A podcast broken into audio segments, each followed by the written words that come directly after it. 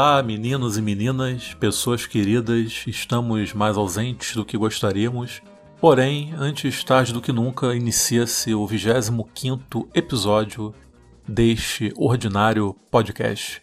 E esse episódio terá um formato distinto do qual todos estão habituados, pois ele foi extraído de uma live que nós realizamos no dia 5 de junho no nosso Instagram com o querido camarada João Carvalho, ele que é cofundador do podcast Revolution, educador popular e youtuber, sendo dono do canal que leva o seu nome e onde, aliás, a live também foi postada. Ou seja, o material encontra-se disponível em formatos que atendem a todos os gostos. Como eu disse anteriormente, nós temos realizado lives no nosso Instagram, então para você que ainda não nos segue é só procurar por Trincheiras da Esbórnia lá no Insta e também no Facebook Twitter, além, é claro, das melhores e piores plataformas de podcasts do ramo. E também há outros dois recados que eu gostaria de dar. O primeiro é relembrar da parceria que temos com a gloriosa Veste Esquerda, um site que vende várias camisetas sensacionais com temáticas de esquerda, evidentemente. Então é só acessar o www.vesteesquerda.com.br, escolher a camiseta de sua predileção e usar o cupom Trincheiras para conseguir acesso a um desconto bem supimpa. E em segundo lugar, eu gostaria de indicar a página do Instagram Soviet Prop, que vende vários pôsteres comunistas maravilhosos por um preço que cabe no bolso do proletariado. Então, só procurar por Soviet Prop lá no Insta e ser feliz. Enfim, é isso. Recado dado. Espero que estejam todos bem na medida do possível. Um beijo em vossos corações e até mais. Bom episódio para todos e todas.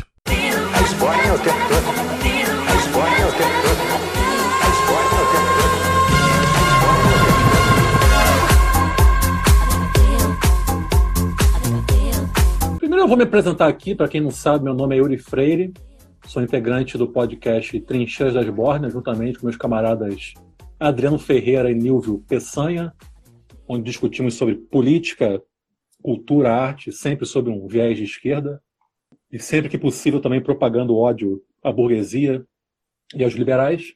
E hoje a gente está fazendo esse segundo episódio da, dessa live, que é uma espécie de série que a gente está fazendo, que se chama Pandemia e Luta de Classes, na quarta-feira, agora, eu troquei uma ideia com o Caio Andrade, daqui do Rio, que é integrante do, do PCB, que inclusive esteve com uma, numa live contigo agora, Teve, no cara. final de maio.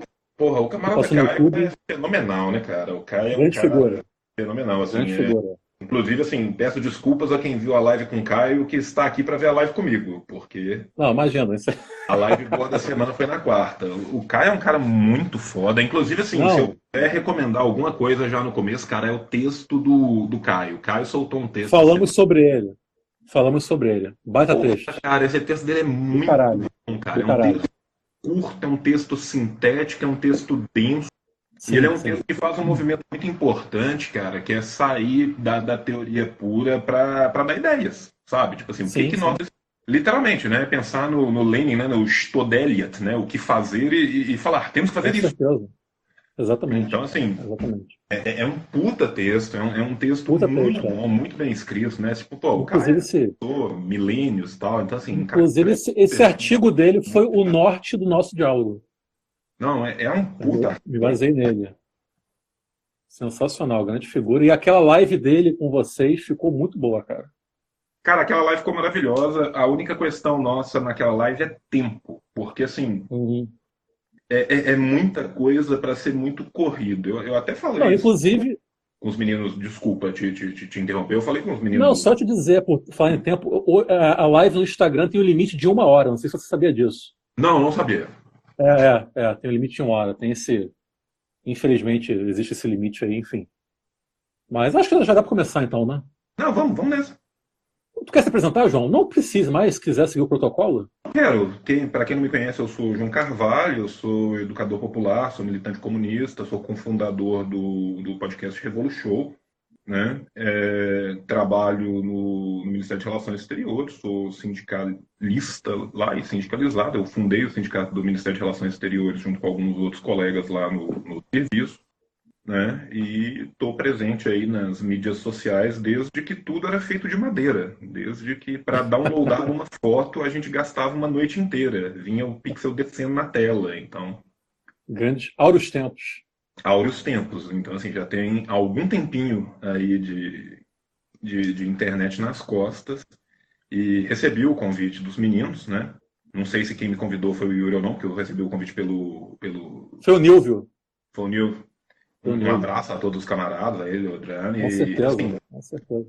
Recebi o convite e me dispus na mesma hora. Acho que o que vocês estão fazendo aqui é muito importante. Acho que nesse momento, quanto mais a gente puder estar tá presente, mesmo estando ausentes, né, é, é, é, muito importante e o tópico é muito candente. A gente tem que partir para a construção mesmo. Então, Com certeza. Assim, Já de antemão. Agradeço a, a oportunidade e estou à disposição. Cê, cê Não, a honra. Debate, a, a honra, a honra é toda nossa, cara. Felicidade enorme te receber aqui. Então, vamos começar, né? Vamos nessa. Que é o seguinte, eu estava dando uma olhada hoje né, no ranking de países atingidos pela Covid-19, né? Eu cheguei ali no, no top 5, né? o glorioso top 5. Aí tá lá, Estados Unidos, Brasil, Rússia, Reino Unido e Espanha. Sendo que os Estados Unidos já tem mais de um milhão de casos, com mais de 382 mil mortos. E o Brasil, medalha de prata. Tem quatro dias que não morre ninguém. Oi? A Espanha tem quatro dias que não morre ah, ninguém. Ah. Bom saber. E enquanto isso, o Brasil. Está ali esperando ser ultrapassada, entendeu? Sim, sim, é, já está numa curva descendente, né? Enquanto isso, o Brasil tem mais de 600 mil casos, com mais de 110 mil mortes. E por outro lado, a China, todo mundo sabe, foi onde ocorreu o boom né, do coronavírus, já está numa curva descendente há muito tempo, está em 18 no ranking, com 80, 83 mil casos. Lembrando que a China tem 1 bilhão e meio de habitantes. A Coreia Popular, né, a terrível ditadura sanguinária da Coreia Popular, não tem nenhum caso registrado até agora. O Vietnã tem 328 casos, com nenhuma morte. E, a, e Cuba tem 2 mil casos confirmados e 83 mortes. E, por fim, Laos tem 19 confirmados e nenhuma morte. Eu até queria pedir sua permissão para fazer aqui um breve parêntese sobre o Laos, você me permite? Por favor. Porque o, o, o Laos é uma coisa interessante, porque o Laos é, é o patinho feio assim do socialismo real. A esquerda esquece completamente da existência da República Popular Democrática do Laos. Então eu vou aproveitar aqui o um ensejo para fazer um brevíssimo histórico sobre o tão esquecido e ignorado Laos. O Laos, para quem não sabe, em 1893 foi invadido pela França, que criou ali um protetorado, né, uma monarquia fake, fantoche, como aliás foi o modus operandi constante aí de várias potências imperialistas durante o fim do século XIX século XX. Né? em 1930 é criado o Partido Comunista da Indochina, porque nessa época o Laos ainda fazia parte da Indochina francesa, juntamente com o Camboja e o Vietnã. Nesse meio tempo, a França, ocupada pela Alemanha nazista, fez um acordo com o Japão, que também invadiu o Laos. Em 1945, os japoneses foram expulsos do Laos e foi criada uma, uma, um governo provisório que, que proclamou né, sua própria independência. Independência essa que só foi oficializada em 1954 através do Acordo de Genebra. Aí tu pensa, pô, bacana. Porém, eis que chega ele sempre, né? O bastião da democracia universal, Estados Unidos da América, né? Estados Unidos da América chega lá no Laos, invade o Laos e tenta transformar o Laos numa espécie de colônia anticomunista. E assim se tem início do terceiro embate do Laos contra uma potência imperialista. Embate esse que vai levar mais de 20 anos. É um embate uma, totalmente sanguinolento. E tem umas coisas muito interessantes, né? porque os guerrilheiros criaram uma, uma espécie de cidades subterrâneas, como se fossem uns bunkers. Né? Então, à medida que os helicópteros norte-americanos sobrevoavam as densas florestas do Laos, eles não viam nada, eles nem imaginavam que tinha gente pra cacete, tinha verdadeiras cidades ali embaixo. Por fim, em 1975, Laos consegue expulsar definitivamente os Estados Unidos do seu território e é promulgada a República Popular Democrática do Laos, sob liderança do Partido Comunista do Laos. Ou seja, se a gente somar o processo de independência lausiano mais a, o processo de expulsão dos Estados Unidos do seu território, nós temos aí 45 anos do povo lausiano bravamente batalhando contra as garras nefastas de três potências imperialistas: França, Japão e Estados Unidos. Cara, é, foi uma, uma, um acontecimento absolutamente épico. São 45 anos, é quase meia década de um processo revolucionário. Por exemplo, a China, a Revolução Chinesa, que foi uma revolução muito duradoura, um processo revolucionário muito duradouro, durou 21 anos, né? Começou em 28 e foi até 49. O do Laos foram 45 anos. E a esquerda, de uma forma geral, não tem a menor ideia disso, infelizmente, né? Enfim, fechado esse parênteses, né? Eu, eu vou eu queria te perguntar um comentário sobre o, o seu Pode, passa a ponte. O, Quando quiser. O, o Laos, durante muito tempo, de 55 a 92, ele foi liderado pelo Kaizone Fonvirhani. O Kaizone Fonvirhani, muita gente fala, né, considera, brincando e tal, que é o Lenin do Laos. O Kaizone ele tem uma longa e extensa obra política que é muito interessante, tem algumas traduções para o inglês, e o Laos, ele está hoje na evolução do seu socialismo num ponto muito parecido que o Vietnã teve no final da década de 80 até a metade mais ou menos de 90. O Laos está no começo da, da, da, sua abertura controlada da, da, da sua economia, para poder oxigenar a economia e poder partir para um, uma maior divisão social das benesses do, do, do, seu socialismo. E é um processo muito interessante, o processo lausiano. E, e, de fato é muito, muito pouco conhecido. Eu, eu, eu, eu ouso dizer que em Ásia, o, os dois socialismos que ninguém fala nunca, o vivo é o lausiano, o morto é o mongol.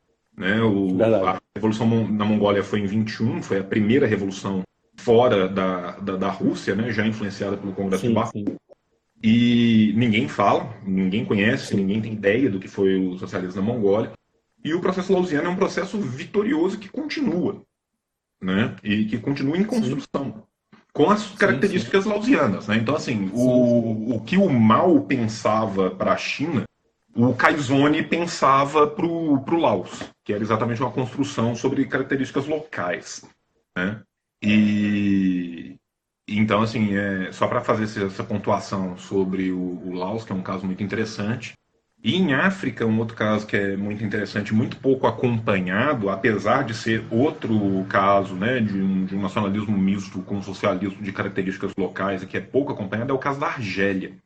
A Argélia, desde a sua independência, ela tem números impressionantes e assustadores. Se a gente for pensar o que, que foi a Guerra da Argélia, que é uma das guerras mais desconhecidas também do, do, século XX, é muito engraçado o quanto hoje em dia se fala de Fanon e não se conhece a Argélia sabe? A é gente é fala fala-se muito de Fanon, hoje em dia se lê muito Fanon, mas ainda assim se conhece muito pouco o que foi a Argélia, se conhece muito pouco a luta de Ben Bella, de Ben Migui, o, o que era o El Mujahid, e, e, como isso foi estruturado não só na Argélia, né, mas na Argélia e em toda a região circundante que permitiu que essa luta prolongada acontecesse. São 10 anos de, de guerra, nós estamos falando de uma população aí que teve uma mortandade de mais de um milhão de pessoas pela, na mão dos torcionários franceses, né? de uma população que não chegava a 20 milhões. Né? Então, assim, se a gente for colocar isso em números parecidos com os nossos, seriam como se 12 milhões de brasileiros tivessem sido mortos numa guerra de 10 anos. 1 milhão e 200 mil pessoas por ano. A gente tem uma noção do que, que foi a mortandade nesse povo. E a Argélia, desde que ela se tornou independente para cá, os números, não só econômicos, mas principalmente os números de alfabetização, vacinação, longevidade, acesso à saúde, acesso a emprego, acesso à habitação, e foi uma reconstrução. Porque a gente tem que pensar Sim. que as potências colonialistas, não só na Ásia, não só na África, na América Latina, em todos os lugares onde elas passaram, elas fizeram políticas de, guerra, de terra arrasada. Então, assim, não bastava simplesmente matar a população, matar os velhos, matar os idosos, matar as mulheres, matar qualquer um. Era destruir a infraestrutura também, porque uma vez que se, se via que a negociação de vamos conseguir manter um pacto neocolonial que seja, com uma pseudo-independência, mostrava-se que não ia chegar a lugar nenhum, eles partiam no final, quando eles já viam que eles tinham perdido, para a política de terra arrasada. Isso foi feito em Moçambique, isso foi feito em Angola, isso foi feito em, na África inteira e na Ásia inteira. E tem muitas dessas lutas que muitas vezes a gente esquece, a gente ouvida, a gente desconhece profundamente. E muito importante a gente trazer isso. Então, assim, te agradeço muito por ter trazido o, o caso do Laos. Eu tenho uma pretensão para o segundo semestre desse ano, dependendo de como as coisas andem, que é dar dois cursos lá nos meninos da classe esquerda, que um vai ser sobre a obra de Mariátegui, que eu acho que é muito importante o nosso sul-americano conhecer Mariátegui, Sem dúvida. conhece muito pouco do, Sem dúvida. Infelizmente. Da, da, obra do, do, do Mariátegui, e um segundo que eu quero dar é sobre marxismo na Ásia. E um Pô, dos temas que eu, que eu quero tratar, eu quero tratar do Laos. E aí eu quero tratar, assim, do, do, do que as pessoas conhecem menos. Então, por exemplo, assim, é, Cara, é, é, engraçado, porque, por exemplo, assim, a gente teve um dos maiores assassinatos mais brutais do século XX na Indonésia com o PKI, com o Partido Comunista da Indonésia. Que foi assim. Genocídio comunista. Cara, foi literalmente um genocídio. Foram centenas de milhares de pessoas assassinadas na rua até varrer do mapa o PKI. Não é que, tipo assim, ah, eles pegaram a liderança do PKI, eles pegaram o comitê central do PKI.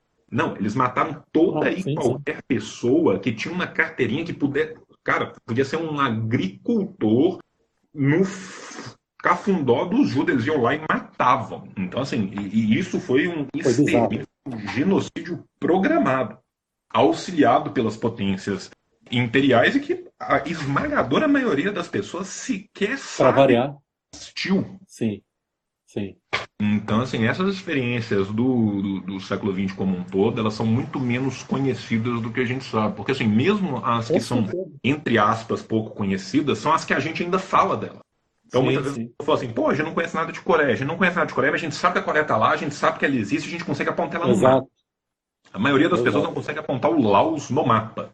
Com certeza. Sabe? É, é a mesma coisa. Você vê, tipo assim, é, e, e, como que às vezes certas propagandas ficam apesar de vários pesares. Né? Por exemplo, assim, você, for, você falou do, do, do Laos. O Khmer no Camboja é outra experiência completamente desconhecida. Por Sim. que, que o Khmer deu errado? Quando que deu errado? O que, que aconteceu? O que era o Partido Khmer? Quem são os Khmer da etnia Khmer? Por que, que eles buscaram um agrarismo tão, tão brutal? qual até que radical, ponto né? foi ou não foi comprado pelos Estados Unidos. Existem diversas, uma vasta documentação hoje em dia, existe uma vasta literatura hoje em dia que foi produzida. Isso, primeiro, não é traduzido nunca. E segundo, mesmo as pessoas que têm a capacidade de buscar, não buscam. Porque a coisa, cara, a coisa mais rara que tem no Brasil, mesmo entre as pessoas que pesquisam o, o marxismo periférico, são as pessoas que viram o um olho para a África e para a Ásia.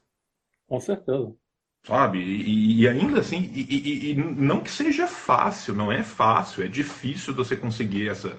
É uma bibliografia que a gente conseguir, mas você consegue. Agora, assim, é, fomenta a pesquisa para ser nenhum. Sabe, a esmagadora maioria das universidades hoje em dia, nas suas estruturas, universidades grandes, você pega aí essas CAP 6, CAP 7, CAP 5, universidade de ponta federal aí. A esmagadora maioria não tem professor de história da Ásia. Não é que, tipo assim, não tem um cara que estuda os movimentos anticoloniais. Não, não tem um professor. O cara vai formar em história, vai sair de lá sem ver uma pá, sem ter uma matéria, sem ter um nada que toque. Então isso mostra muito bem né, como que o neocolonialismo impera, como que o imperialismo funciona. Sabe? Então, assim, por mais que nós sejamos a periferia, o patinho feio que ninguém quer, do mundo ocidental, nós viramos nossas costas, sabe? Então, assim, quando eu penso, por exemplo, assim, no que foi a iniciativa, por exemplo, da Tricontinental em Cuba, o que foram os encontros do afroasiatismo, mesmo se for pensar numa questão de terceira via, o que foi Bandung, isso é uma coisa que está esquecida. É uma coisa que as pessoas não sabem o que foi, para onde que veio, de onde que foi. E, e assim, e a gente está falando do, do outro lado do mundo, mas a gente não conhece a nossa América. Sim. O próprio Mariátegui, que você citou, é um cara muito estimado. Cara, e assim, o, o Mariátegui é enorme, Aníbal Ponce é enorme, você tem gente muito grande. Sabe? A gente chega na América Central, por exemplo, a gente tem diversas lutas de libertação da América Central. Sim. e a gente desconhece profunda e profusamente. Sabe? E, e, e existe Sim. uma permeabilidade muito grande, sabe? Às vezes as pessoas falam assim, pô, você fala dos Panteras Negras, todo mundo sabe quem foi o, foram os Panteras Negras. O que muitas vezes as pessoas não sabem é que um dos maiores líderes do, par, do, do Partido Panteras Negras não era americano, era trinitino.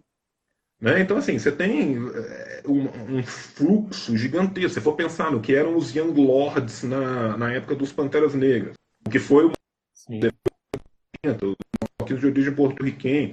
Então, assim, existe toda uma permeabilidade, existem vários grupos que, que trabalham com isso e que a gente... É, Granada passou por uma revolução, né? Você não sabe disso. É, e assim, cara, uma outra coisa que eu fico pensando... Maurício Bishop. Uma outra coisa que eu fico pensando, assim, tem, a, a, a gente tem uma tendência de... O, o brasileiro, assim como o colombiano, eu acho que são dois exemplos que são muito marcantes, porque são os países que sofrem mais diretamente na, na mão do neoimperialismo na América do Sul, tradicionalmente com a influência norte-americana. Nós aprendemos, no caso do, do, dos colombianos é diferente porque eles nascem sabendo espanhol, mas eles aprendem inglês e 90% da população colombiana vai aprender a falar inglês porque eles tentam migrar para fora. O brasileiro, ele aprende a falar inglês antes dele aprender a falar espanhol. É muito comum você ver gente que fala inglês e que não sabe espanhol. Tenta se comunicar né, e tal, mas não, não tem. Não. Então, assim, a gente vira tradicionalmente as costas para a América. Isso é, uma, isso é uma tradição do Brasil e não é de agora, é, ela é de longa data. Isso é uma questão que vem desde antes né, da gente se tornar uma pseudo, um pseudo país independente né? porque a primeira independência do Brasil é uma farsa completa, mas é uma longa tradição. Você desculpa, eu dei uma super devagada, voltando. Não, fica à vontade. Estamos aqui para isso. É... Não, só... Vai. Só posso dar umas, umas indicações aqui? Pode. Ó, até anotei aqui, gente. Ó, para quem tiver mais curiosidade sobre a independência argelina, a Revolução Argelina, indica um filme chamado A Batalha de Argel. Argel, porra, que fala, filmaço da porra que discorre sobre o processo de dependência da, da, da, da Argélia. Então assistam a Batalha de Argel. Sobre o genocídio comunista na Indonésia, tem um documentário excelente chamado O Ato de Matar. Eles pegam uma galera que participou daquele genocídio e pedem para eles reencenar várias, várias situações que eles passaram ali durante aquela época de caça. Cara, foi literalmente caça a comunistas. A Indonésia passou um período que comunistas eram literalmente caçados e mortos igual bicho. É um negócio muito bizarro. Assim. E é algo que você nunca vai ver aí na, na mídia, né? A mídia nunca vai falar que a Indonésia perseguiu e assassinou comunistas de forma da forma mais absolutamente brutal e animalesca que você puder imaginar. E perguntaram sobre o Laos, materiais na internet. Gente, no site Nova Cultura tem vários textos bem bacanas sobre a revolução do Laos. E no site também Tradu Agindo, tem um, um texto muito bacana que cobre também esse processo aí revolucionário lausiano, que é muito interessante e tão esquecido. Mas eu queria te perguntar o seguinte, cara. Se você acha que seria uma delirante coincidência que esses países que eu citei, e que são todos países, quer queira ou quer não, que se autodenominam socialistas, eu nem vou entrar aqui em discussão semântica se são verdadeiramente socialistas ou não, se traíram o socialismo, se Marx, Engels e Lenin chorariam lágrimas de sangue, né? Por conta de China, Coreia Popular, Vietnã e Companhia Limitada. Isso deixo para a turma do, do, do marxismo ocidental. Mas, enfim, você acha coincidência que esses países estejam sofrendo muito menos com a pandemia de coronavírus do que grandes potências capitalistas como Estados Unidos, Reino Unido, Alemanha etc. E até, e até potências regionais ou ex-potências regionais, como aqui no caso da, gloriosa República Federativa do Brasil? Obviamente que não, né? Porque assim, a, a, crise em última instância, ela é uma crise do capitalismo, né? A pandemia só vem a agravar as crises que são cíclicas. Se a gente for pensar na última crise, for pensar em 2008, o número de desemprego, o número de pessoas que foram para baixo da linha da pobreza, e a gente comparar isso também de 2008 para cá, quantos que voltaram, que tinham ido para debaixo da linha da pobreza, nos países capitalistas e nos países do socialismo real, a diferença é gritante. Né? Com 2008 em diante, o que você tem no mundo ocidental como um todo é a uberização dos trabalhadores e a ideia do empreendedorismo como a nova égide de tipo, não, agora eu sou um empresário. O que, que você faz? Eu ando de bicicleta pela cidade 14 horas por dia para ganhar dois reais em cada entrega. É, então, assim, isso é um, mais uma das crises cíclicas do, do, do, sistema capitalista, cuja pandemia só vem a agravar e a pandemia ela traz um fator novo nessa crise, que é uma crise da sociabilidade. Porque você tem várias formas, você tem várias facetas do, do, do, do capital. Né? Você tem a forma de organização jurídica, você tem a forma de organização estatal, você tem a forma de organização política. E nessas outras crises, as pessoas, apesar das crises, as que tinham trabalho continuavam trabalhando, a sociedade continuava funcionando como um todo. Né? Você continuava saindo da sua casa, pegando o seu ônibus no final da semana. Nessa, não. Eis que subrepticiamente, no meio da madrugada, o mundo está trancado dentro de casa e as pessoas estão, quem pode dentro de casa, e obviamente que quem toma no cu é o trabalhador, o trabalhador mais precarizado. Né? É óbvio que existe uma aristocracia do, do, trabalho, no sentido de trabalhadores que têm um privilégio maior sobre outros trabalhadores que podem ficar em casa, ou que podem fazer o seu trabalho de alguma outra forma. A esmagadora maioria, não. E aí você vai ter uma crise que vai ser uma crise do contágio, né? porque o contágio vai espalhar essa doença pelo mundo inteiro muito rapidamente. Né? O epicentro primeiro foi na China, mas hoje em dia você tem comprovação de que você teve casos anteriores na, na França. Você tem a probabilidade, inclusive, de alguns casos terem entrado na China via jogos militares, porque militares do exército americano estavam com algo que parecia muito com o que hoje está sendo diagnosticado como Covid e tinham viajado para a China. Então, assim, a gente tem que entender que na sociedade que a gente tem hoje, o espalhamento da doença ele vai ser global. A partir desse espalhamento global, o que a gente tem são aparatos mais ou menos preparados para lidar com isso. Ora, não me parece coincidência nenhuma nos países aonde, independente do que eu ache sobre o governo, independente do que eu ache sobre a pureza diáfana do socialismo no lugar, existe de fato um aparato público voltado para o público. Né? É muito diferente quando o Estado é organizado, em última instância, voltado para o bem-estar da sua população, e quando o Estado ele é todo organizado em função última do lucro. Né? Se a gente for pensar que os Estados Unidos da América estavam roubando. Isso é pirataria. Pirataria no melhor sentido corsário, século XVII. Estados Unidos estava interceptando e roubando cargas e carregamentos destinados a outros países para depois, não é dar eles para o seu público, para depois dar eles para as empresas que venderiam para o público. Se você pensar que um trabalhador norte-americano que tenha um sintoma qualquer de Covid, que teve um sintoma qualquer de Covid há dois, três meses atrás, no começo da pandemia, e ele ia fazer um exame, a internação, o exame, e mais qualquer outro diagnóstico, um dia que ele passasse no hospital, mesmo se ele não tivesse Covid, isso gerava para ele uma conta, que era uma conta de, no mínimo, três ou quatro meses do salário mínimo norte-americano.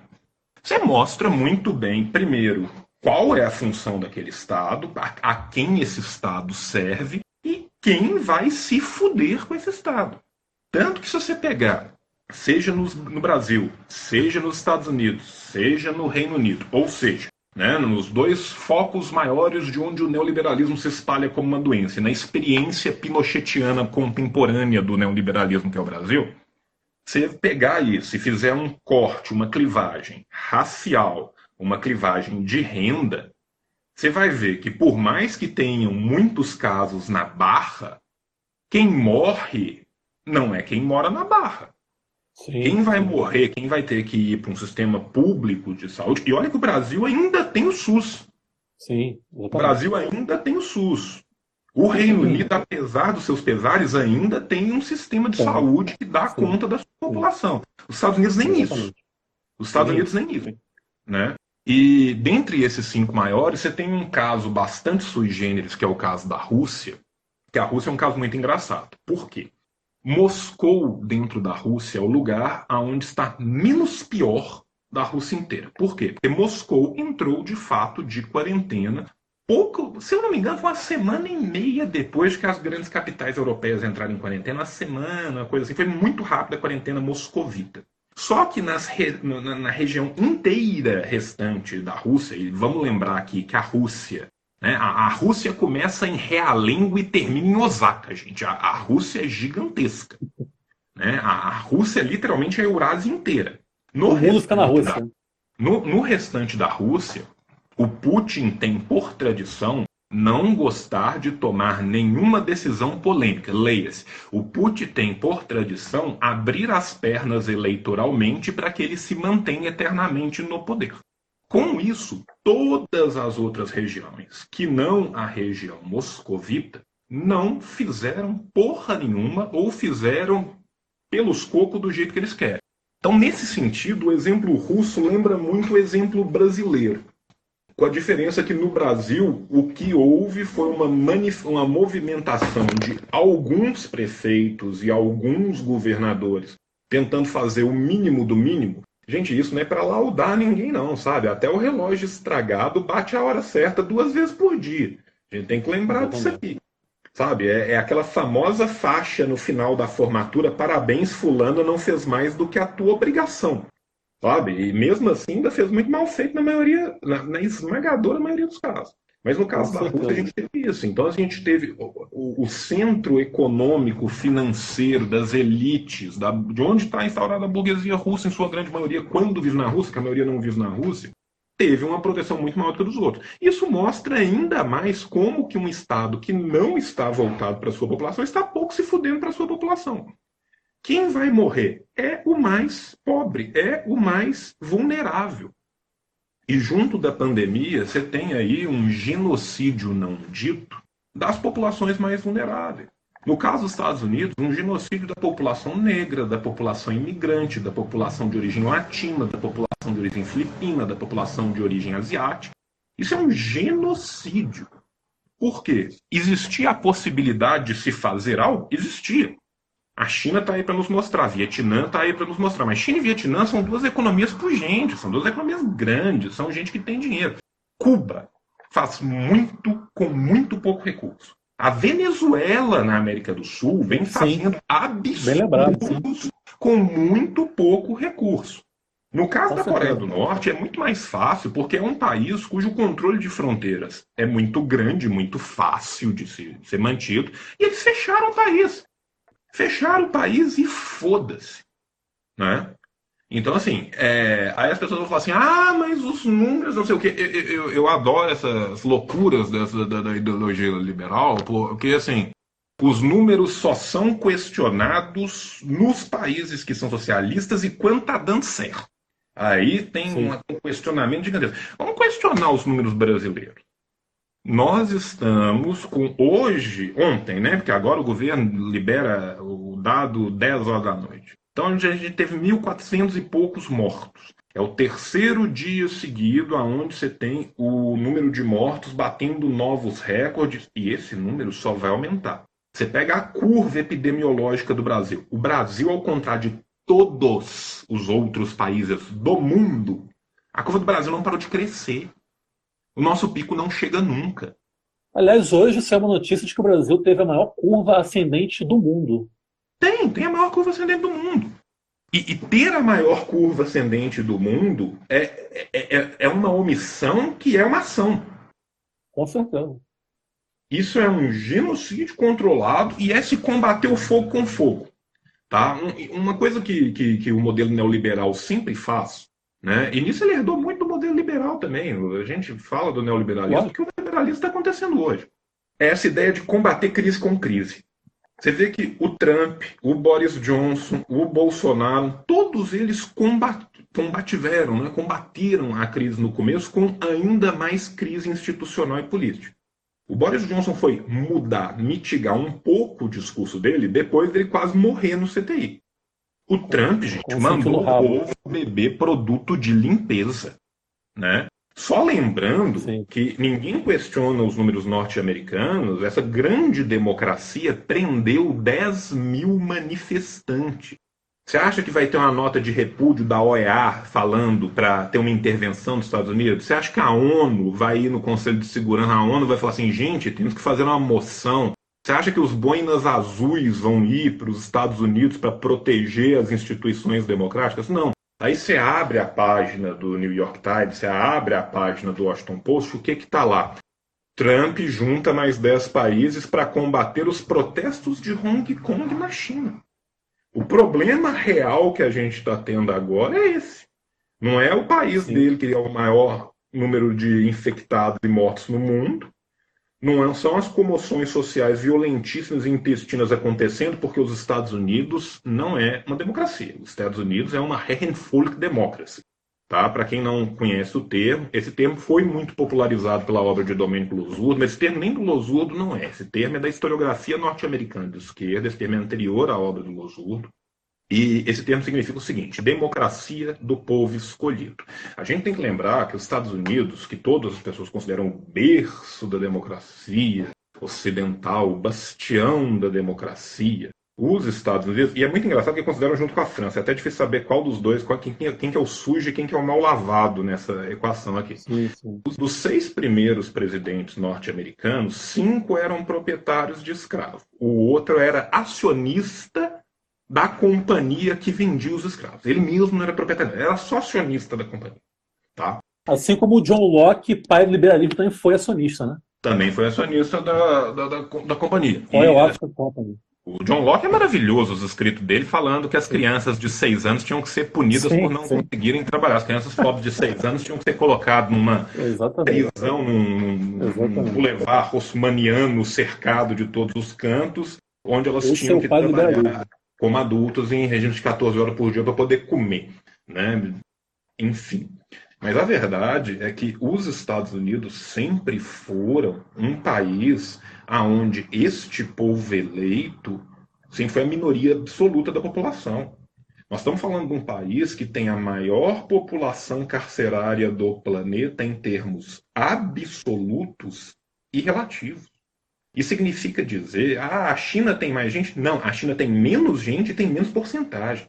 Estados Unidos consegue ter mais gente na cadeia do que qualquer outro país no mundo. E aí, na hora que você vai pegar a palheta da Pantone, você vai pegar a palhetinha da Souvenir e pôr lá na cadeia norte-americana, você vai ver que 80% dessas pessoas que estão presas são ou negras ou latinas, com a esmagadora maioria delas negras. Nós estamos falando de um país que antes da crise, antes da crise, já tinha um terço da sua população dependendo de alguma forma de subsídios do governo para comer. A população norte-americana que necessita de cupons, que necessita de ajuda governamental, que necessita de, para alimentação, bate um terço da população antes da crise. Quando a gente vai para o centro do, da economia capitalista, as coisas não são melhores. Quando você pega a Alemanha, que é o país que teve o maior crescimento econômico da União Europeia, desde que a União Europeia se uniu em torno da figura do euro, quando você faz um corte ali e vê a população jovem da Alemanha, a precarização do trabalho na população jovem alemã, ela atinge 30% na população de origem alemã e 50% da população de origem imigrante. Quando você vai na Espanha, é pior ainda. A exceção que você tem ali dentro da União Europeia era Portugal e a Grécia que cresceram depois, onde você teve governos de centro-esquerda, né? Em, em, Portugal você tem a Giringonça, na, na Grécia teve durante algum tempo Siriza, mas que são governos que foram atropelados exatamente por serem de centro-esquerda, um processo completamente natural da esquerda liberal, onde ela vai cada vez mais cedendo até que ela é engolida. Na última eleição na, na Grécia, você teve a Aurora Dourada, que é o partido nazifascista grego, elegendo um monte de gente. Né? Isso foi denunciado longamente pelo KKE, o Partido Comunista Helênico. Sabe? E simplesmente, assim, é, é, é, neste caso, né, assim, crime ocorre, nada acontece, azeite de oliva. Só, só, a existência do Aurora Dourada é um negócio muito bizarro por si só, né? Bicho, é, é, é Bizarríssimo isso. É, é igual merda a existência de partidos neonazistas na Alemanha. Sim. É sim, uns negócios de louco, assim, sabe?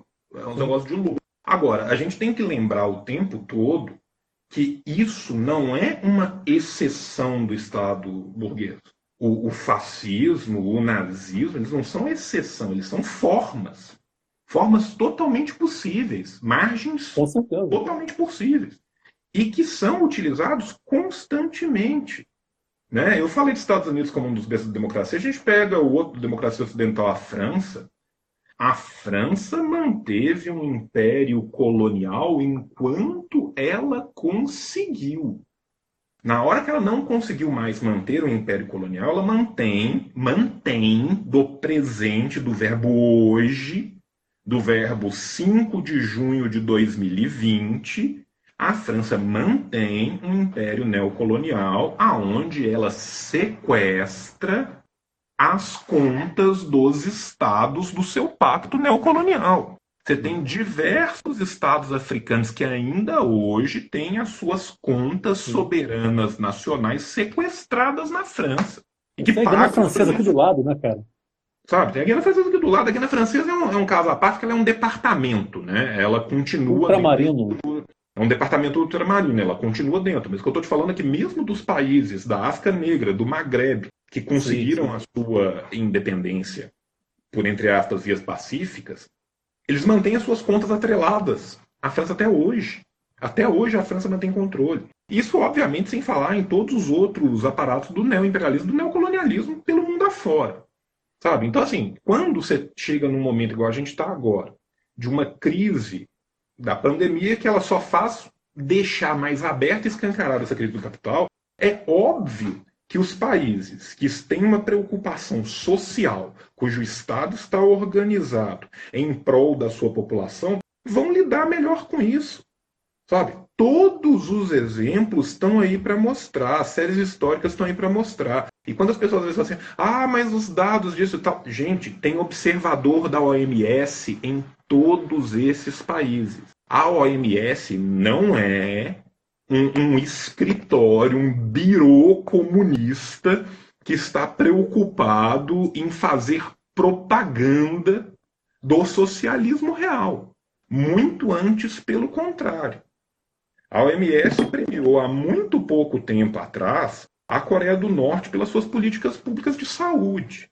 Lembrando que boa parte desses países que mantêm políticas públicas de saúde que a gente sonharia em ter algo remotamente parecido, mantém sob bloqueio.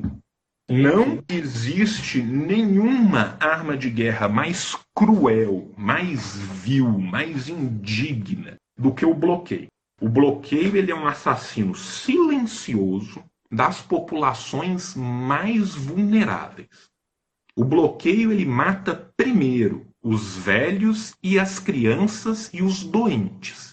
E como ele mata de pouco a pouco, não tem como você tirar uma foto para você ver. Se eu chego num país, igual a França chegava na Argélia com seus lindos caças vindo de Paris, soltava um rio de bomba em cima do Maghreb inteiro. Aí eu via lá as aldeias destruídas, criança partida no meio, o povo tirava foto, a Reuters tirava foto, porque a Grã-Bretanha tirava foto da França, né? Mas nunca tirava foto, Sim. por exemplo, do massacre dos Mau Mau no Quênia. A, a, a AFP francesa tirava foto dos Mau Mau no Quênia. Mas Deus proíba que tirasse foto do que era feito na fronteira com a Tunísia. Então, assim, né? Mas na verdade é que as fotos existem, as documentações existem, e quando você tinha um bombardeio de tipo tradicional, você via. Você via o cadáver no chão, você via a criança explodida. Com o bloqueio, você não vê. Porque você vira e fala assim: ah, todas as transações que envolvem a minha moeda, dólar americano, que tem alguma parte que foi feita no meu país. Como que os Estados Unidos considera que uma parte foi feita nos Estados Unidos? Se qualquer empresa ou subsidiária norte-americana tiver envolvida na produção, mesmo que a produção não seja no, no, nos Estados Unidos. Isso significa dizer que, se eu for comprar uma bomba de cobalto para fazer um tratamento médico hospitalar, essa bomba de cobalto tem 5 mil peças individualizadas. Se uma dessas peças for de uma empresa norte-americana que fabricou essa peça no Paquistão, é uma peça norte-americana e um produto norte-americano. Isso que eu bloqueio. Tá? E bloqueio, ele fala em tecnologias de uso dual. Ou seja, se isso pode ser usado para salvar a vida de 300 mil crianças de câncer Mas se eu conseguir pegar ele na mão e bater na cabeça de alguém, é uma tecnologia de uso dual. Qualquer coisa, gente, é uma tecnologia de uso dual. Literalmente, qualquer coisa. O conceito de tecnologia de uso dual ele é, um tec... ele é um conceito aberto para poder ser usado para matar nações de fome. E matar nações de fome é algo que os Estados Unidos vem fazendo muito bem desde a virada do século XVIII para o século XIX. A primeiro, o primeiro lugar que os Estados Unidos matou foi o Haiti. Quando houve a Revolução de Toussaint Louverture no Haiti, essa revolução teve um grande impacto no sul dos Estados Unidos. Diversas revoltas negras começaram a ocorrer no sul dos Estados Unidos. Nessa época, os grandes liberais decidiram, tiveram dois planos diferentes. Um, a gente expulsa todos os negros dos Estados Unidos e manda eles de volta para a África ou para qualquer outro lugar.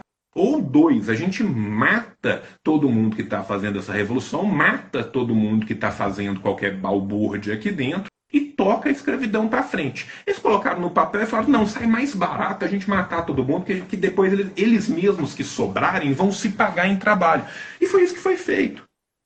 E desde então, as intervenções são constantes. Sabe, eu, eu, eu, eu fico puto da minha cara, o cu quase cai de dentro da bunda. Quando eu vejo gente de esquerda liberal falando, ai, olha que lindo, o Barack Obama veio aqui bater palma para os negros. É deprimente. É uma coisa deprimente. O homem é um assassino. Um assassino. Assassino, sim. Um assassino. Gaddafi que o diga, né? Não, porra, ordenou assassinatos em três continentes diferentes. Ordenou ataque com drone que matou criança pra caralho no Oriente Médio. Pra caralho.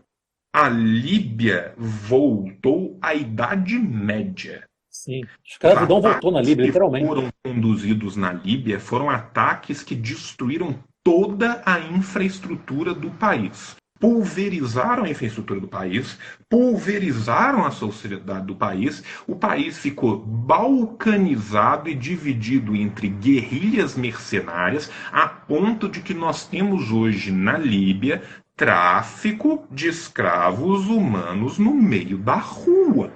Esta foi a democracia que foi levada ali. Cenário pós-apocalíptico. Um cenário pós-apocalíptico. E essas democracias Agora, só não são levadas aos lugares que colocam a arminha em cima da mesa.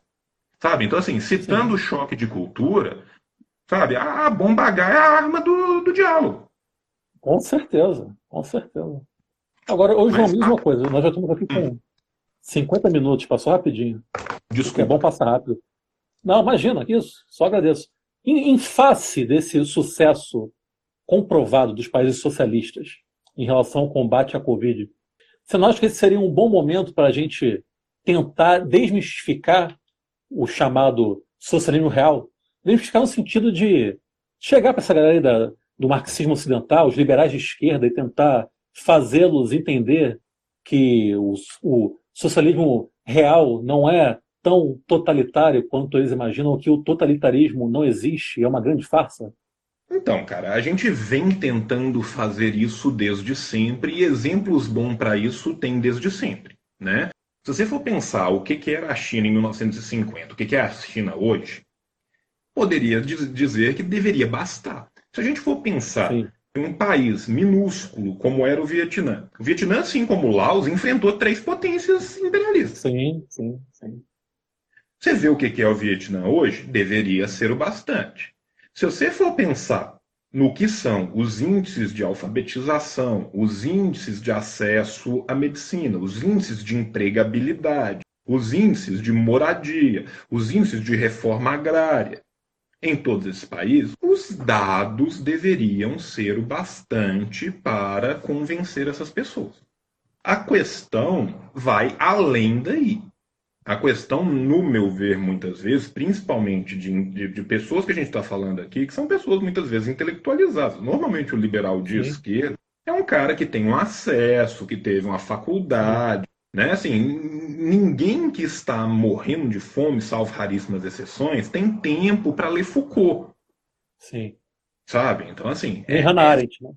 e, e ler Hannah Arendt. Então, assim, nesses casos, eu acho que vai muito mais um desvio que este aí, desculpa, não vejo muito conserto, mas quem de fato tem que saber é quem está lá embaixo.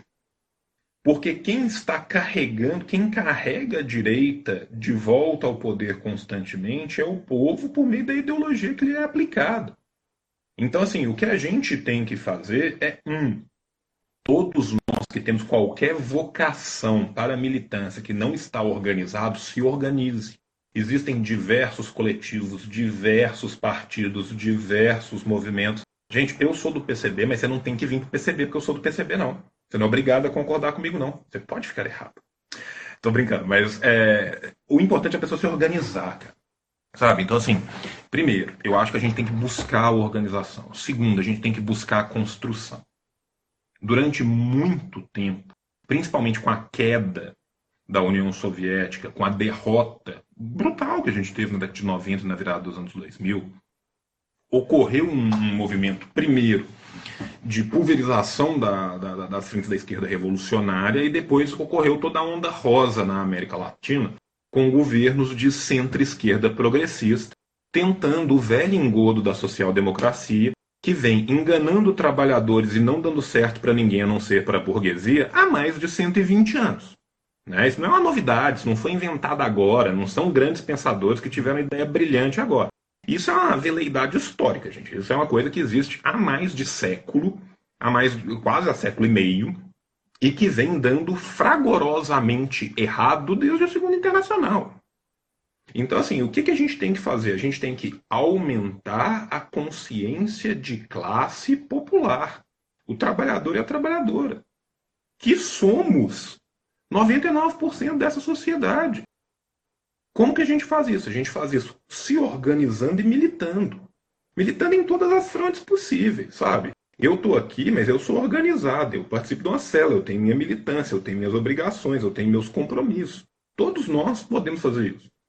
E é isso que a gente devia fazer. É muito importante que a gente aproveite esse momento para se organizar e para de fato para de fato quebrar isso. Porque isso é possível? É.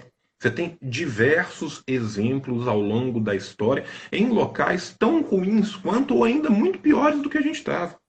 Sabe, pessoas, é, é, é, essa fetichização de que o trabalhador é incapaz, isso é um desvio liberal pequeno burguês, tem que ser combatido a toda prova. Sim, sim. Sabe, a gente for pensar o que se tornaram as massas populares na Rússia, por exemplo, nós estamos falando de um país que tinha 93% de analfabetismo. Nós somos um país alfabetizado. As pessoas têm muito mais acesso. Então é completamente possível e nos é completamente capaz. Agora, é um trabalho de formiguinha, demora um tempo e a gente tem que fazer ele todo dia. Né? Não adianta eu falar na internet que eu, que, eu, que eu sou militante, que eu amo o comunismo, que o caralho a quatro, se eu não faço. O comunismo ele é praxis aliada à teoria. Ele não é o praxismo rasteiro, nem a teoria academicista. Ele é, ele é aliar a praxis à teoria. A construção tem que ser feita e a construção tem que ser feita sobre uma base teórica. Tanto é que o Gramsci, tanto é que o Gramsci chamava o marxismo de filosofia da praxis, né? Exatamente. Então, João. Inclusive, era obrigado a chamá-lo, porque senão eles roubavam Sim, os cadernos, né? Exatamente. Então... Exatamente. A gente escrevia de forma decodificada. Então, vamos encaminhar para o final. Cara, agradecer demais aí quem nos assistiu, quem comentou. Infelizmente, não deu para interagir muito aí com os, em relação aos comentários, mas fica aqui meu agradecimento sincero. Aproveitar a enorme audiência para quem puder e quiser nos seguir nas redes sociais, Trincheiras da Esbórnia. Podem também nos procurar aí na, nos agregadores de podcast, todos estamos lá. A gente não lança episódio já há algum tempo, mas em volta estaremos de volta aí, ativa, retornando. João, obrigado demais, valeu. Foi uma Isso, honra obrigado, inominável e retumbante ter esse aqui, cara. Pô, muito obrigado, cara. Valeu todo obrigado, mundo. Abração. Tamo junto. Até a próxima. Venceremos. Venceremos.